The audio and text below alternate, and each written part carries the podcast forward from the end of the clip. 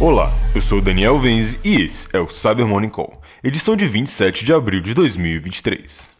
E começamos o episódio de hoje com a E7 Research detalhando uma campanha atribuída ao grupo Evasive Panda que sequestrou updates de uma aplicação legítima para a disseminação do backdoor MGBot. O Evasive Panda, também conhecido como Bronze Highland e Daggerfly, é um grupo de adversários chineses que está ativo desde 2012 e já foi observado conduzindo campanhas de espionagem contra indivíduos na China, Hong Kong, Macau e Nigéria. Além disso, campanhas similares foram protagonizadas pelo grupo em entidades governamentais na China, Macau, Sudeste Asiático, Leste Asiático, dentre outros países.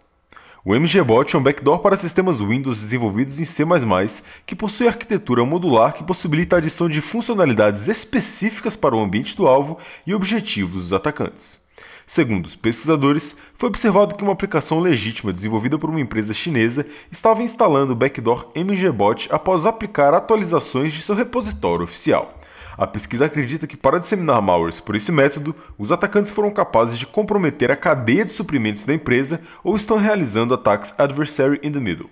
No entanto, os pesquisadores informam que não possuem evidências para confirmar nenhuma das hipóteses. E pesquisadores da Bitdefender detalharam as operações do grupo de adversários conhecidos como Charming Kitten, que está em campanha ativa com um novo malware apelidado de Bella Ciao, contra várias vítimas dos Estados Unidos, Europa, Oriente Médio e Índia. Segundo a publicação, o Bella Ciao é um dropper personalizado capaz de entregar outros payloads de malware na máquina da vítima com base em comandos recebidos de seu servidor de comando e controle. Os pesquisadores encontraram amostras distintas do dropper, sendo cada uma vinculada a uma vítima específica contendo informações codificadas, como o nome da empresa, subdomínios criados ou um endereço IP público associado. Por fim, o Bella Ciao também se destaca por se comunicar com o servidor DNS controlado pelos adversários, que envia instruções codificadas maliciosas por meio de um endereço IP resolvido que imita o endereço IP real do alvo. Em alguns casos, a cadeia de ataque leva à implantação de um web shell que tem a capacidade de fazer upload e download de arquivos arbitrários, bem como executar comandos. E a Unity 42 da Palo Alto Networks detalhou campanhas disseminando uma nova variante para Linux do malware Pingpool e um novo backdoor nomeado Sword 2023. O Ping Pool é um rat identificado em campanhas de cyberespionagem protagonizadas pelo grupo de adversários chineses chamado Gallium contra entidades governamentais e do setor de finanças na Austrália, Bélgica, Malásia, Vietnã e Filipinas. Segundo os pesquisadores, a nova variante para o Linux do Ping Pool possui diversas similaridades com sua versão para o Windows e conta com funcionalidades que permitem a manipulação de arquivos, execução de códigos arbitrários, dentre outras ações.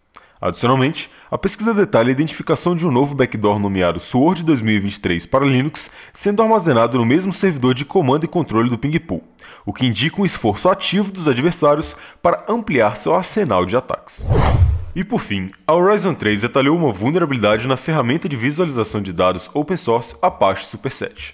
Segundo os pesquisadores, a falha, catalogada como CVE 2023-27524, permite que adversários se autentiquem ao serviço e acessem recursos não autorizados em servidores publicamente acessíveis. A pesquisa informa que a vulnerabilidade se origina no uso da configuração padrão de Secret Key, que permite que atacantes que a conheçam previamente acessem o servidor para tomada de controle.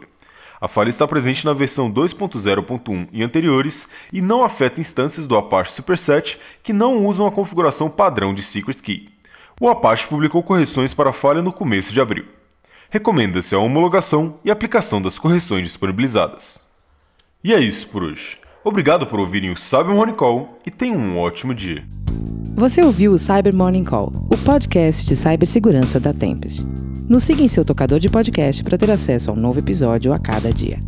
E para saber mais sobre a Tempest, nos siga no Instagram, Twitter e LinkedIn ou acesse www.tempest.com.br.